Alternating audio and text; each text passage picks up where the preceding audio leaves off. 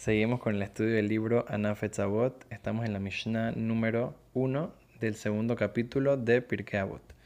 Dice la Mishnah que el gran rabino Rabbi así solía decir, primero dijimos que una persona tiene que hacer mehashev efset mitzvah keneget Darse cuenta de que cuando una persona hace una mitzvah, entonces puede ser está perdiendo un poco de, de dinero, está haciendo un poco más de esfuerzo de lo que quisiera tal vez, está con pereza o lo que sea, pero tiene que decirle al instinto del mal que en verdad vale la pena. ¿Por qué? Porque es mucho más lo que uno gana por hacer una mitzvah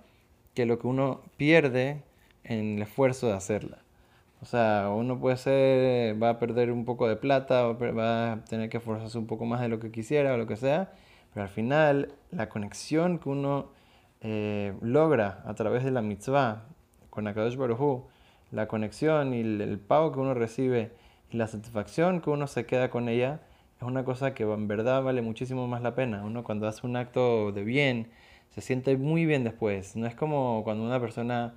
eh, tiene un placer o lo que sea, que ya el placer es momentáneo y después se va. Pero cuando uno hace una cosa que en verdad tiene, tiene contenido, tiene algo que en verdad ayudaste a otra persona, en verdad hiciste algo que en verdad vale la pena, entonces eso al final llena tanto a la persona, eleva a la persona y en verdad vale muchísimo, muchísimo más que todo lo que uno puede haber perdido. Una, persona tiene que aprender a sacrificar eh, cosas en la vida por hacer la voluntad de Hashem, porque en verdad el sacrificio que uno haga al final vale la pena miles y miles de veces más por, eh, el, eh, que, el, sacrificio que uno hizo. Entonces la Mishnah nos dice ahorita que de la misma manera es con los pecados, con las cosas negativas que uno nos, nos dice, Akadosh Baruj nos dice Dios en la, en la Torah, que no debemos hacer acciones eh, de mal, acciones, cosas como una persona tiene que alejarse de ellas. muchas veces lo queremos hacer, yo qué sé, queremos porque tenemos pereza o queremos eh, tener un poco más de placer o queremos ganar un poco más de, de, plata y a veces uno hace cosas que no son según la ley, son en contra de la ley.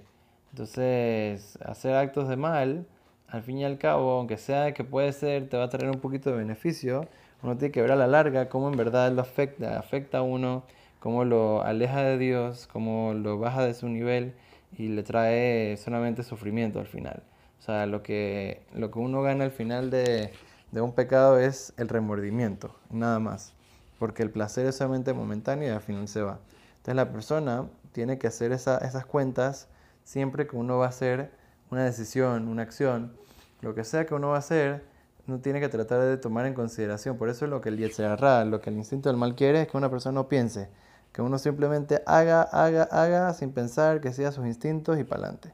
Pero lo que en verdad la persona tiene que hacer es que tiene que eh, frenar y pensar. Eso es lo que el instinto nunca quiere que uno haga, que piense, que analice, que se dé cuenta que en verdad no vale la pena hacer una acción mala y todo lo que vale en verdad la pena hacer una acción de bien. Entonces, Betrat Hashem, que podamos siempre eh, tener esa,